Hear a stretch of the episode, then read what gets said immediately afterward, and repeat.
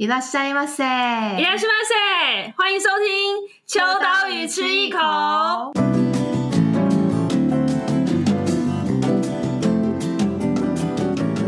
嗨，大家好，我是伊娃，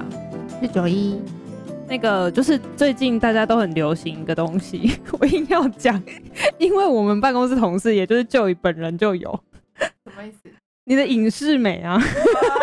硬要讲，这这些很流行吗？没有，已经流行一阵子了。就是越来越多人用新的方式去照顾自己的牙齿。这集没有叶配啦，有没有人要叶配？我们知道这个感觉很好叶配，但是因为照顾牙齿这件事情，就是大家也大概到了二十岁之后，就会开始自主性的注意这件事情。好，为什么今天会介绍牙医这件事情？主要也是因为，呃，前一阵子其实有一个话题大家都很关注，就是有一位金曲奖最佳新人歌手是怀特嘛，那他自己本身也有就是医生相关的身份，跟他有创作者的身份，然后大家就开始在讨论说，哎，到底医生可不可以来当歌手？会不会在这两之间有一些冲突？结果后来大家就开始在列举说，其实这个身份里面的重叠性，或者是这用斜杠已经无法足以称呼形容了。但是它就是一个身份的多元性，那包含了就是刚刚我们在开录起来在聊，就是比如说什么呃罗大佑啊、周华健啊。虽然现在大嘿大家有有在认识这些创作者吗？对，但是呃我觉得不同的身份呃都可以在自己的工作领域上面。带来一些不一样的火花，可是这么截然不同的两端，除非都像机智医生一样可以练团，同时又可以去看就是职业这样子，所以我觉得在不同的身份上面，我们一直在找寻这样子的人来闲聊跟受访，就没想到我们身边就有一个这样子的角色，他是我们一直以来就每次只要想到音乐主题的时候都会找到他，然后他是很。专业的乐评人的同时，我自己是非常喜欢他呃听音乐的观点。然后他是呃前呃算前吗？小，白兔的主编，也同时他的呃乐评有在包含星火水啊，然后像秋刀鱼也有，然后很多音乐相关的主题都会找到他的 info 来，掌声欢迎！嗨，大家好，我是不会做影视美的音 n。就是如果有在关注音乐的主题的话，应该都有发现，音音风你真的是蛮常写乐评的，对不对？因为现在能够写这个东西的人也，对，没有，因为就是音乐相关文字，我觉得一直可能都还是有这个需求，但是相对来说，就是现在完全的，就比如说专业的音乐文字，或者是说能够去写这样的东西的人，真的是比较不多了。那相对于可能以前有，就是更。嗯，因为以前有更多更完整的，比如说音乐杂志啊或者什么，但现在比较没有，现在可能都会就是发生在生活相关的呃杂志或者是时尚风向相关的这些东西里面。嗯，所以如果假设以乐评来讲的话，文字类型的乐评现在就是越来越少。嗯，那你就是在乐评的这个身份上面，其实是我们比较熟悉的。但我就是后来有一次在，应该算是已经邀稿到某一期了。才有人跟我讲说，哎、欸，你知道 info 是牙医吗？我说真的假的，骗人的吧？还还在想说，还不相信，还不相信，还不相信。我想说，怎么可能？我没有别的恶意，但他看起来是牙医吗？的这种感觉，因为我觉得我很难预测，因为我先认识你的时候是月平。如果今天是你的病患，然后说，哎、欸，你知道那个 医生是乐评的同时，他一定会想说，怎么可能？对，但是这两个身份其实我觉得对于某种程度来讲，它是高度的不重叠，跟是光谱的两端。那我想想先问一下英凤，就是你可以先简单的介绍你怎么认定你自己的工作，然后怎么样子去定位。如果是你，你首先跟别人介绍的话，你都会怎么介绍你自己的工作？比如说像在我们认识这么久，但的确，如果说是透过。可能艺文相关的工作环境，或者这这个领域里面认识我的人，我比较少提到就我另外一边的工作，这是真的。所以，比如说，如果你们看我脸书，绝大多数你是完全不会看到，就是可能医疗相关的的资讯的。对，所以我以前的老同学，他们也有时候可能久久没有见面见到面，他们也会想说，哎，你到底还有没有在职业？就他也会问这件事情。对，所以另外那边就比较像是默默的做，然后也还是端正的在做啦，就是没有做太对，但是。呃，基本上来说，如果大部分就我可能就是可能译文或是音乐相关的工作这方面的话，我都大概大部分人应该都是就就是比较多知道我是写就是可能音乐文字这方面的事情。那我想问一下，就是英凤的工作比例上面，呃，我先跟大家简单提问，帮忙提问一下，就是你的牙医工作是真正的牙医吗？对对，真 的真的是，还有假假牙 医是什么？秘秘医之类的，牙医游戏之类？但是呃，就是真正的牙医工作跟乐评的比例比重来讲，这对你来讲都算是正职的一部分嘛？嗯。我自己当然是把两件事情都当做正职来看待了，对啊。那就像刚刚你也提到，或者像机智医生，大家也看得到，就是其实绝大多数的你说创作者或者是文字工作者也好，其实都通常他都还是有另外一个本业在支撑啦。对，那只是我觉得你可能这还是就是取决于你比较认同哪一个你的哪一个身份。那只是说我的比重可能相对一般的人来说，可能就是放的比例上面是很趋近于一比一，就是这样五成五成这样子的，对啊，这样状态。哎、欸，如果你会介意，就是看你乐评的人去找你看牙医吗？哎、欸，其实我有在看你那一篇哦。如果来，好像有发生过一次吧，就是原本的病患不知道在哪里看到了，就是相关的文字，然后就指认出来。扣除那次以外，我相信绝大多数人看完那样子的文字之后，应该没有那么特别的想要来，就是来找一个，来找一个，就是做做医修医的人，就是对对。你现在是一到四。的平均分配会是牙医职业几天排班这样子，就真的就是跟可能牙医，然后跟文字这边大概真的比重是趋近就是一比一啦。但而且对，但如果很认真诚实来说的话，就放在就是音乐文字上的那个心力上面的比重可能高很多。对，所以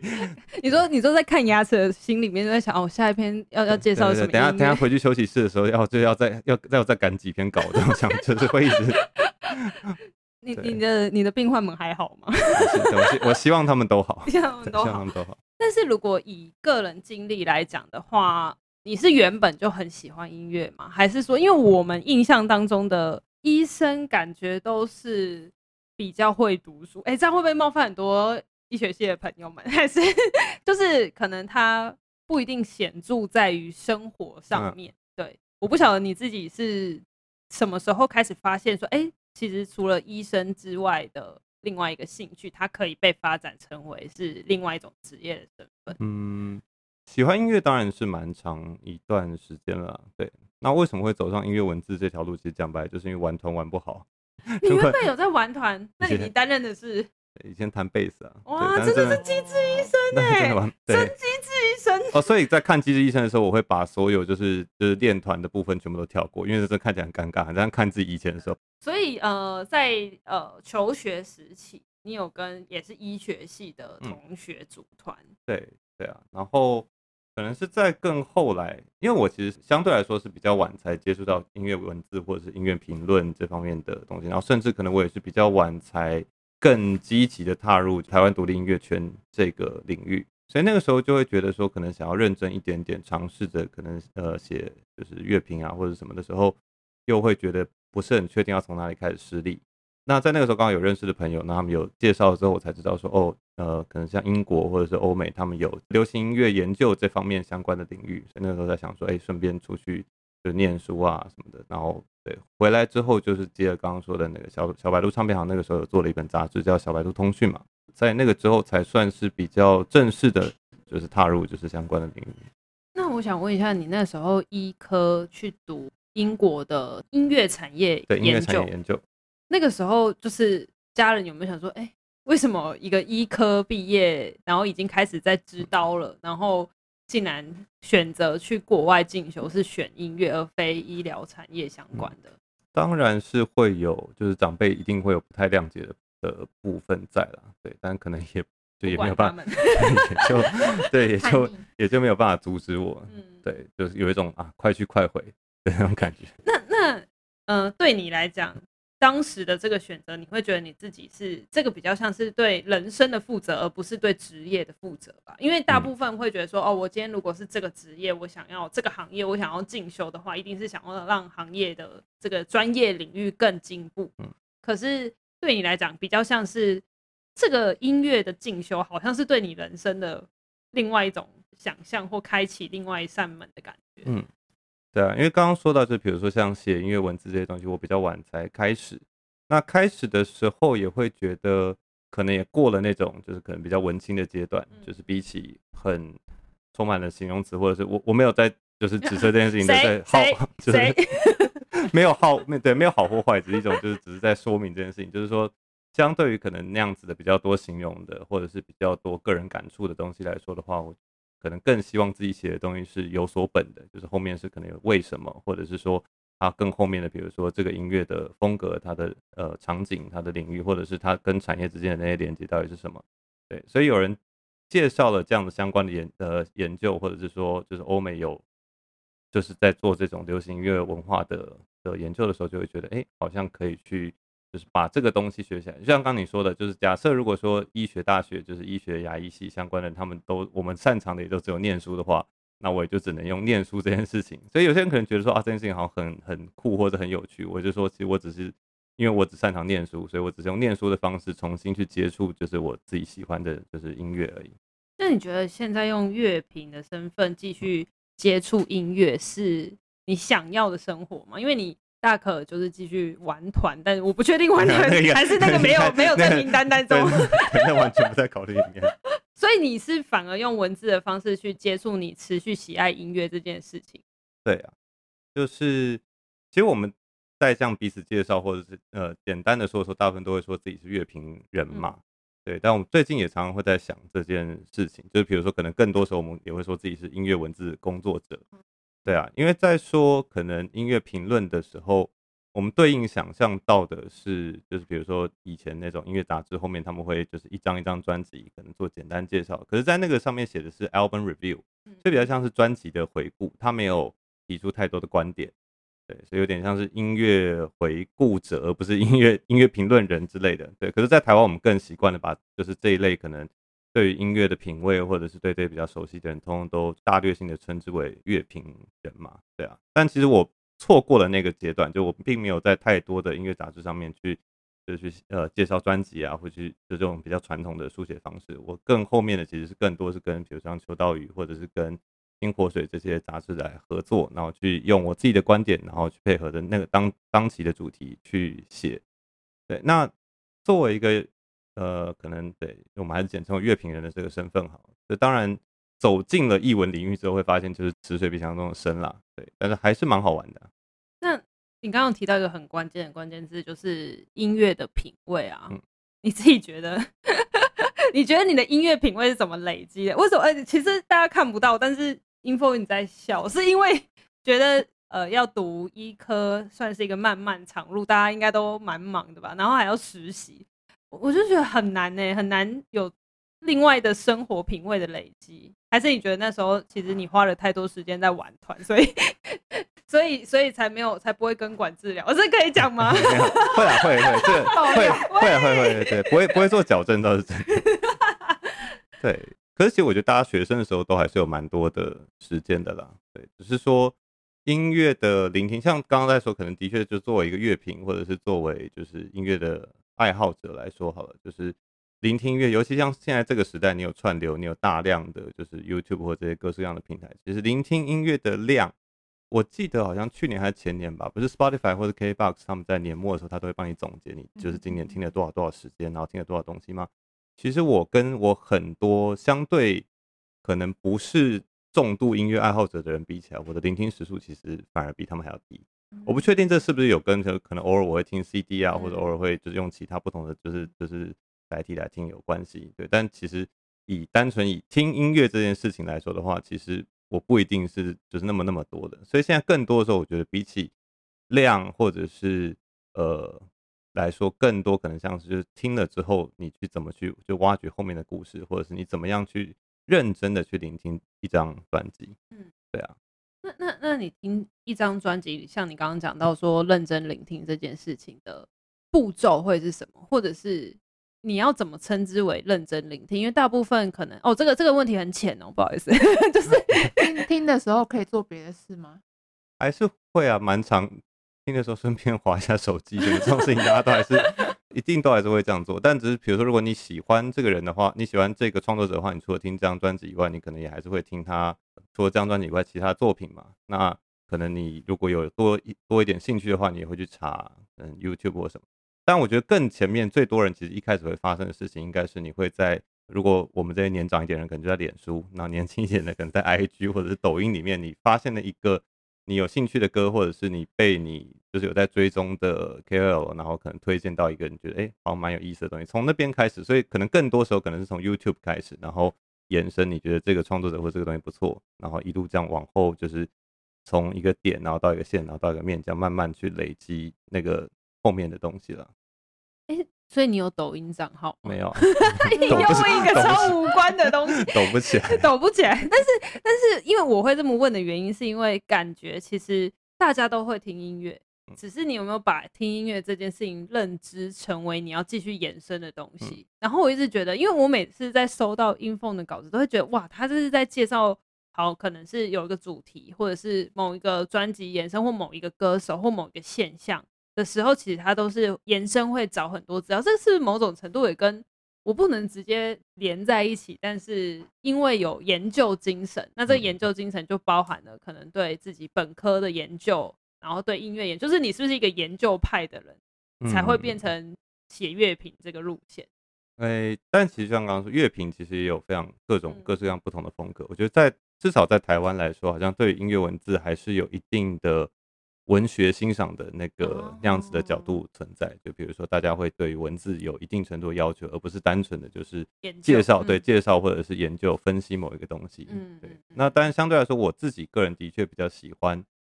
就可能如果比如说写一篇秋刀鱼的文章，或者像我们上一次合作那篇可能关于 Try 的访问或什么，我可能一口气就把我的 Google Chrome 开开到爆，就 是对，可能开十几个，就可能他们的英文相关的访问，他们呃日文相关的访问，那。然后他们的就是 YouTube 界面或页页面或什么的，就一点一点的把这些东西累积起来。那当然这些东西都是摆在大家面前，就我看得到，你也看得到，就是每个人都看得到。只是你有没有办法把这些东西全部都累积起来之后，做一个呃，可能一是比较有同整性的介绍。对，因为其实，在中呃就是中文的音乐文字相关的领域里面，其实有一些东西可能大家都有所意识，比如说摇滚，摇滚乐是什么样的概念，可能大家都模模糊糊有有一个想象，或者是 J-Pop 是什么。对，但是实际上真正有很明确的在介绍这些东西的文字，没有想象中的多。对，所以比如说前一阵子那个呃吹音乐吹音乐有一篇文章是讲 City Pop 的，对，那篇引起了蛮多的共鸣。对，那我觉得那个东西就是因为就的确，呃，大家可能这几年都在讨论 City Pop 的这个这个热潮，但是那个东西到底是什么，或者是说这个热潮是怎么发生的，这件事情是比较少人在讨论的。对，那如果可以的话，我自己对我自己。的就是可能音乐文字相关的书写，我自己的期许是这样：就如果可以把海外相关的资讯介绍进来的时候，可能顺便说明一下为什么，然后或者是说如果有台湾在地跟就是其他地方的连接，那我们也就是试着去把中间就是那些来龙去脉，就是好好的讲一下。那刚刚既然都讲到了这几些类型，那如果是以日本音乐来讲的话。哎、欸，这个可以讲吗？就是你是不是很喜欢偶像啊？偶像文化，这可以讲吗？这超可以讲的，对，这一定可以讲啊。但是我们要不要聊？就是另外就开再开开一集就专门聊这个。哦，这偶像超级偶像应该可以再聊个一个系列吧？对啊，我们得我们杰尼斯聊一集，然后就是就是少女偶像也聊一集这样。哎、欸，但你是日日本偶像派，你有你有在注意韩国吗？比较少，后来真的也是有点像是不得呃说不得不嘛，就是因为就是 K-pop 的确就在那边，你没办法忽略它。嗯、对，那。就对我花了一点时间，你要说研究嘛，但花了一点时间，其实就是看大量的日本偶像相关的东西之后，嗯、就我会想说，那去比较一下他们跟韩团之间的那个差别是什么？因为、啊、因为韩团我就聊不起来，但 Joey 可以，Joey 是超级可以。好，但是呢我们先拉回来，就是在听日本音乐，这个有点广泛啦。但是如果是以日本音乐这个切入点为开端的话。你觉得你当初呃怎么接触的？因为刚刚有讲到，其实是比较从呃台湾独立乐团，还有你在玩团的经验开始接触到音乐。可是接触到日本的音乐是怎么样的一个契机？其实如果接触日本音乐，说不定比刚刚说到那些都还要更早。哦，对，因为这是更小时候的，就是我们这些昭和 昭和 昭和出生的人来说，我们哎、欸，我有把你拖下水吗？我没有，我们是平成少女哦，超大声。很难得，很难得这么有。对，就是我那天才跟一个朋友在解释，就是更早的时候的日剧不是未来日本台，而是卫视中文台在播的，然后就好像在一副在讲上古的历史一样，对，稍微有一点悲伤。对，所以其实我很小的时候，可能因为我呃我有一个哥哥，对，所以他看什么就跟着看什么，所以很即使很小完全没有概念的时候，不管是东京爱情故事或者发达之路或者热力十七岁那些东西，其实就是多多少少都有，就是印刻在记忆里面，对啊。我觉得我自己听日本音乐这件事情，跟很多台湾台湾喜欢日本文化的一样，或者是有看秋刀鱼的人都一样，就是我觉得台湾人听日本音乐是更轻松自在，就是我们浸在那个文化里面，然后你还有其他很多东西辅佐，你有日剧，你有电影，你有动漫，然后你还有游戏，就是那些东西里面通通都会有音乐，都会有主题曲，然后都会有相关的，就是很让你就是可能会有一个很感人的画面，或者的时候搭配的配乐之类的，对啊，所以他那个都是。就是串联的更完整的，但如果要说的话，秋刀鱼好像要负上一点责任。哦，我们刚刚开开录前有 有有归咎一下这个职责，要要归在谁身上？对，就是 对秋刀鱼那个时候第二期嘛，就是做京都的那一期。对，那个时候后面有找了那个时候呃有两位大家的好朋友，就是朱大爷，然后还有大头嘛，对，他们写了当年度的十大日剧回顾吗？对对，那个是二零一五年的时候。对，那其实那个时候我中间有一段时间，就像刚刚说，可能比较沉迷在。呃，更小众的音乐里面，所以我好一阵子没有看日剧，然后也没有碰就是日本的音乐，然后可能就是那个时候就看了后面那个介绍，想说，哎，好像有一些还蛮有意思的，我就重新的就是重拾就是看日剧的这个就是这个娱乐，然后再加上后来可能又看的更多了一些，就看往日综看啊或什么，然后刚好因为隔年的时候我去英国念书，在。呃，我人在利物浦的时候，就是英国的，就是大家知道披头士出自的，对，诞生的那个地方。那其实我在那边的时候，嗯，因为当地其实所谓的华人，就是都还华人社群还是蛮，就是蛮丰富的，所以中国餐厅也有，就台湾的台湾菜其实也都有，这些东西都不难取得。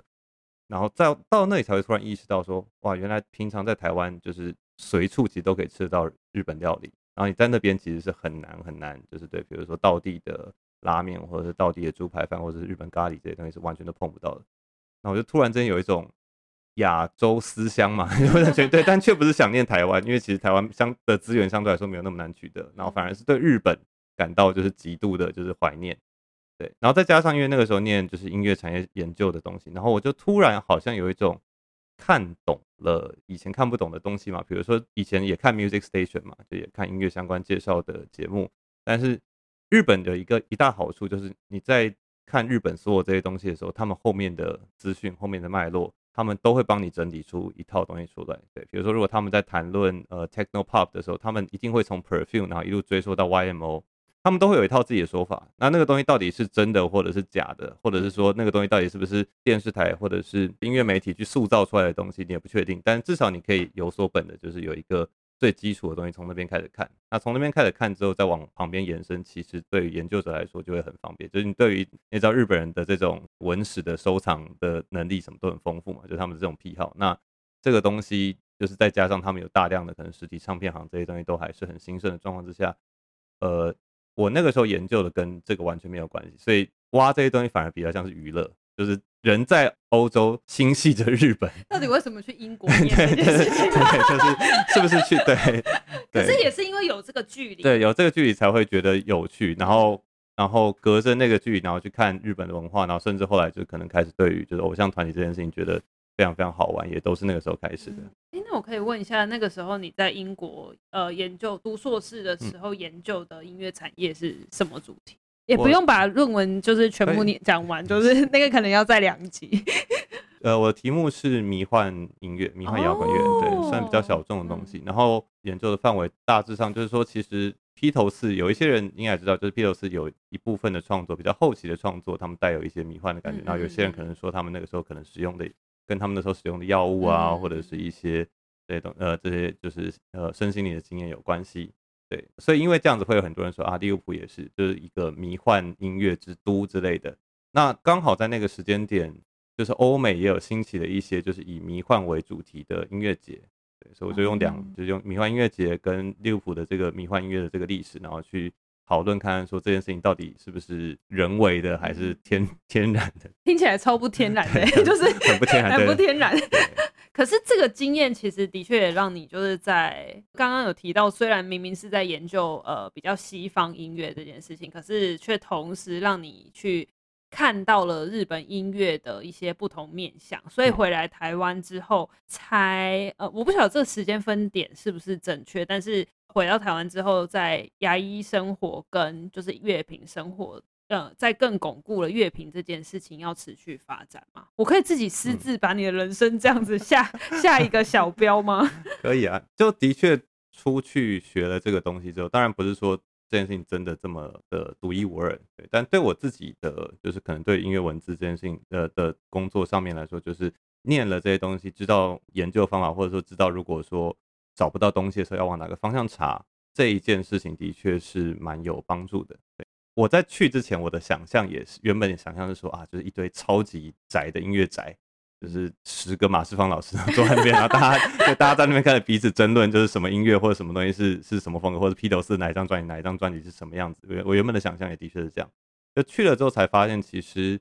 我可能是那边就是前几宅的，对，就是大部分大部分的人其实他去了，他也只是他也的确抱持了一个想象是说啊，他觉得流行音乐产业很好玩，那。他的想象可能说不定比我还更正统，他喜欢的是小贾斯汀，他喜欢的是张惠妹，他喜欢的周周杰伦，这些东西都是可以的。那如果他是在欧美的话，他可能喜欢的是那个 Ed Sheeran 这些，或者是 Taylor Swift 这些，对。所以他们的想象说不定其实才是更符合，就是这个流行音乐研究的的的状态。对，那我们去了那边之后，其实。你想要讨论什么，或者你想要研究什么都可以嘛？对，那个中间的那个美学品味是很个人的东西，那是挖空的，每一个人都可以自己去填进自己喜欢的东西。它只是教会你研究方法，那教会你怎么样从就是周围的东西，比如说它的历史，比如说环境、音乐场景，从这些东西去接触，就是你想要研究的范围。但你想要研究什么，其实都可以。我想要问那个同学们毕业大概都是做什么行业啊？诶、欸，当牙医啊？不是，开玩笑。有，应该有蛮多人都还是留在产业里面吧？对啊，有一些朋友他们可能就会去比较大型的唱片公司或者是音乐策展公司，也有人在音乐媒体或者什么的。那记得应该有一些人到串流平台工作，对，都还是会，都还是会有。就应该是蛮喜欢音乐的人吧？喜欢听啊，就是他就是属于偶像。嗨，可以这么讲吗？没有，我听的范围也是很广，很广很广啊。应该应该是说，呃，很广很广。对不起，我修正，我只是说，就是在偶像这一块，可以投入很多就是高亢的热情。其实我没有很喜欢偶像的音乐。哦，你是喜欢偶像的肉体？对，刚刚的脸。对，就是这这也是一个研究方向哦，就是。但偶像会让人喜欢的地方，比如说像日本偶像，不也是这样吗？嗯、其实跟有时候跟音乐之间的关联性真的不是那么的绝对，那么绝对。有时候情绪低落的时候会想听一下偶像的歌啊，因为比较比较嗨。对对，但更多时候可能是他的整体，对，包括他的。比如说我们在讨论日本偶像的时候，不都在都会在说那个嘛？他们从那个不会到会的那个过程，就是那个努力的那个感觉，会让可能日本人身为社畜的他们，就是就是很对，非常有共鸣感，就想说他们都这么努力，明天我也要更努力，把自己卖给公司。对对 对，这是一个大型的集体洗 脑。可是你是什么时候开始喜欢偶像这个？不是说喜欢，就是开始对这件事情产生性。因为刚刚你有讲到几个关键，比如说呃很久没看日剧又重新看日剧，以及看日综，就这些东西。然后我好像记得，本来如果没有疫情的话，你会再去做一个进修，但是后来是还还是因为疫情的关系先暂时。但是本来想要再一次的进修，算是博士学位。大家注意哦，博士学位想要去，对，想要去大阪念，就也是音乐，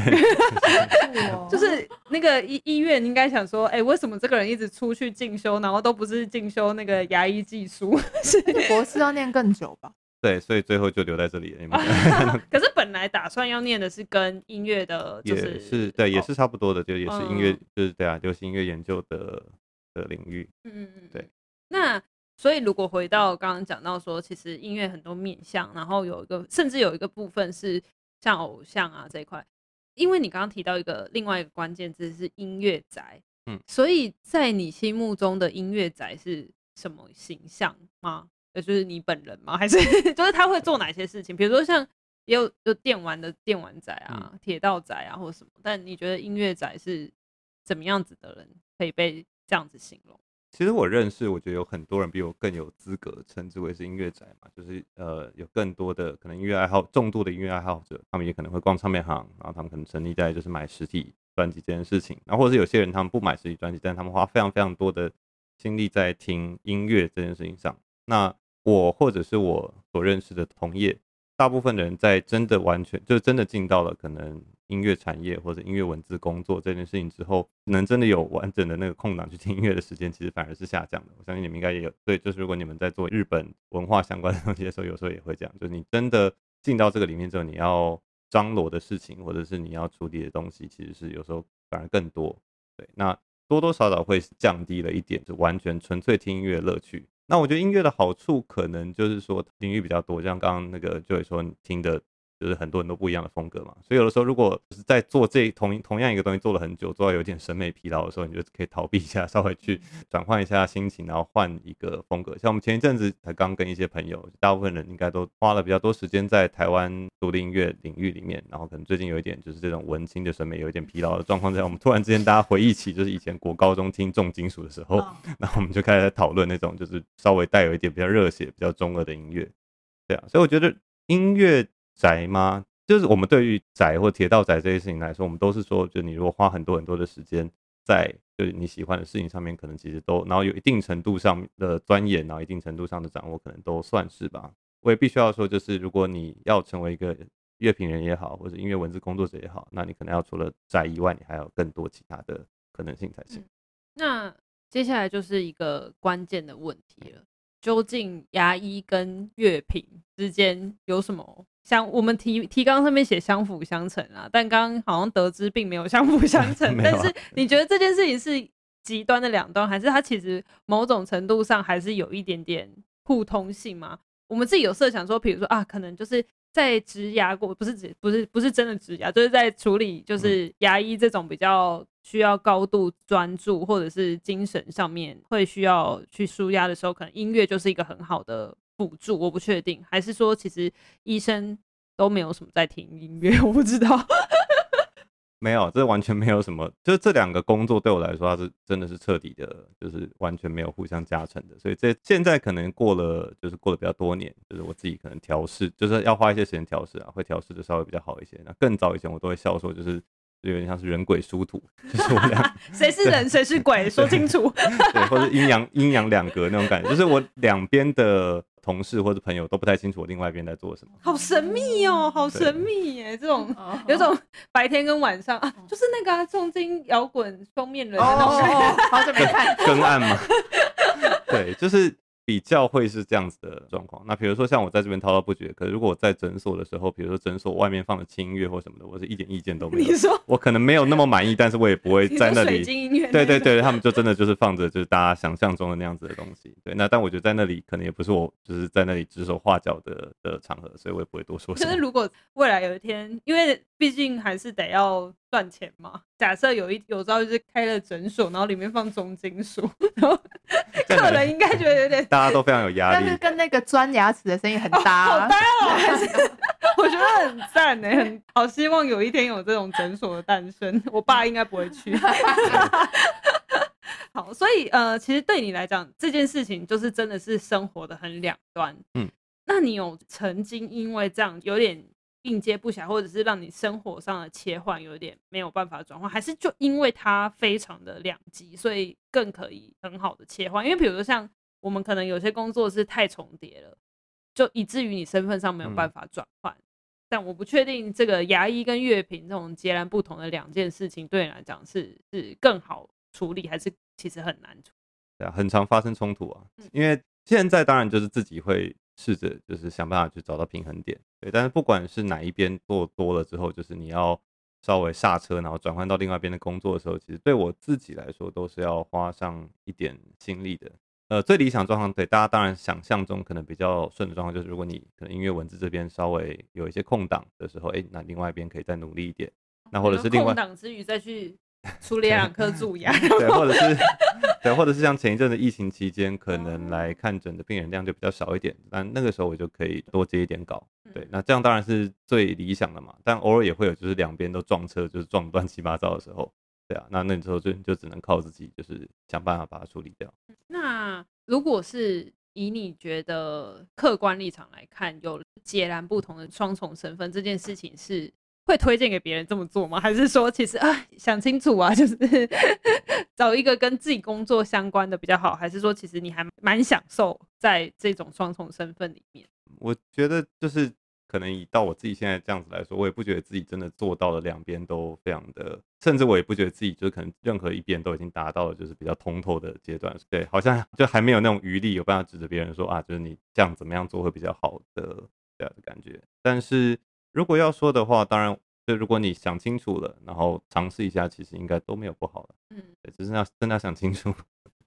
怎么听起来好像好像很累，就是无法达到平衡。看好，那那我。那我想问一下，你一天工作结束后，嗯、就是比如说好牙医工作结束后，会选择逃到音乐的领域里面吗？大部分逃到逃到中日中对对对 对，就看别开始看别的东西。就完全无关的另另外也不会啊，就我们都会宣称，就可能自己在看日剧或者在看日综，就说在研究嘛，对啊，就你你也可以，对，你也都说他这是做研究，这不得对不得不，对，我们都是很，我们也都是很努力的。我觉得做文化研究或者做可能娱乐相关的这些东西的工作的好处嘛或坏处，大概就是这个，就是你其实做很多事情都可以不断的累积你的资源或者是你的资本。但副作用就是你大概很难获得真正的娱乐吧？对，对，我们对，我们最近常常也跟朋友在说，比如不管不管我们进电影院也好，或者是进可能呃去看就是现场演出也好，那真的就是职业病。对对对，手就马上开始抱胸，然后开始在想说啊，现在这个，然后或者等一下如果这场结束，这要怎么写？哦，对你很难真的完全投入在那里面。大家知道了吧？还是好好当牙医就好，没有啦，开玩笑。好好当好好当乐迷啦，哦，当乐迷真的是蛮快乐的，真的。那就是，如果假设现在听众有一两个、一些人，可能他正在觉得说，哦，我好像有一些正职以外的兴趣，想要试试看，努力可不可能发展成为另外一个职业？你会觉得就是给他一个什么样子的信心吗？还是说其实不用那么有压力，不用每件事情都是像呃牙医跟乐评都成为收入来源之一，例如这样？可能要看，就是他所喜欢那个领域，目前在台湾发展的状况是怎么样嘛？好中肯哦，好，对，很很很实际耶。对，我还以为你是那种会很热血，说就勇敢去追吧，就是 热血都。毕竟毕竟都已经去英国念念音乐了。对啊，就真的是要看那个那个领域的，就在台湾的产业状况是怎么样嘛。除此之外，当然其实你要日常的让自己可能，我觉得持续是蛮重要的。对，那。早年当然有脸书嘛，那现在可能你需要寻找更多其他的平台，但 Podcast 可能也是一种可能，对，就是如果你要让自己可能在某一个领域上面是会比较容易就是突出，或者你要能够去检验自己的热情的话，对，就是持续这件事情，我觉得蛮重要的。对，你也喜欢音乐，我也喜欢音乐，大家都喜欢音乐，可是你有办法。每一天都写一点什么吗？其实我没有了，就是对。可是像像宇呃像 Dato 或者像宇宙电波，嗯、你看他们的产出那个量就非常非常的可观。对，对，那你持续的累积这个东西，那当然最一开始它的回馈一定都会非常非常的少。嗯，对。那到一定程度，你可能也会回应比较少的话，你一定也会就是自我检视，说你有没有要再继续。对，但如果一到某个时刻，可能的确有人就是相中你，或的确你有就是你的那你在那个领域里面有就是自己的特长的话。那或许就比较有机会，就是做，就是转换成可能更多的收入可能性。嗯，我今天就是很谢谢英凤用一个前辈的方式，哎，这样讲会不会突然压力很大？用一个牙医兼乐评的身份来跟我们分享这么多。然后我自己私心最后一提问，嗯、就是如果要你推荐最近在听的一个音乐类型或者是一张专辑，你会推荐什么？哎呦，不在访纲上哦，有没有觉得很很很突然呢？突如其来。最近在听什么？我最近在看一个日本综艺实境实境节目是，是就有日本实境节目是叫《双人床》，不知道你们有没有听过？双人床。对，它有一点像是双层公寓那样的感觉，只是它是找一对男女，就是、嗯、然后他们就七天要一起生活，然后他们生活的时候是必须呃，就是他床他床只有一张。对，但是他没有要求你一定要睡在上面，嗯、就是你可能也可以一个人睡客厅或什么，嗯、但是就跟双层公寓有一点点类似，这种就是可能更进阶版。对对对，就是变成只有一对这样。嗯、那前几天刚好在沉迷在这个就是这个节目的时候，他有一段，我觉得这点跟双层公寓倒是蛮像的，就是日本人他们在真的要表达可能某一种时尚或者某一种比较高端的时候，不知道为什么他们还是比较在这种时刻就会下西洋音乐。对，真的，没错，专业。对对，就是对啊，所以那个时候他们刚刚就我在看其中一集的时候，刚好在有那某一个就比较感人的时刻，他就下了一个那个。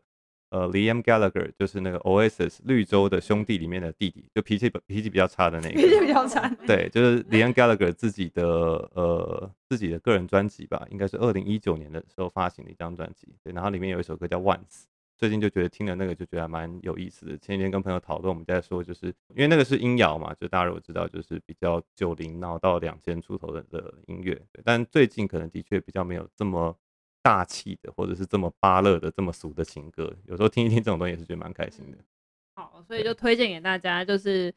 在看剧之余、看日综之余，都可以就是挖掘一些不一样的音乐类型。然后做这一集啊，其实是希望让大家知道说你在。自己的工作上面，如果觉得很枯燥无味，或者是你觉得好像只是每天的工作，但其实也许有不一样的想象、不一样的可能性，但也没有要 push 大家啦，只是说我觉得这是一个很有趣的例子。然后我觉得其实都是享受人生的一个方式，对，就是献给大家，好不好？突然一个很励志的，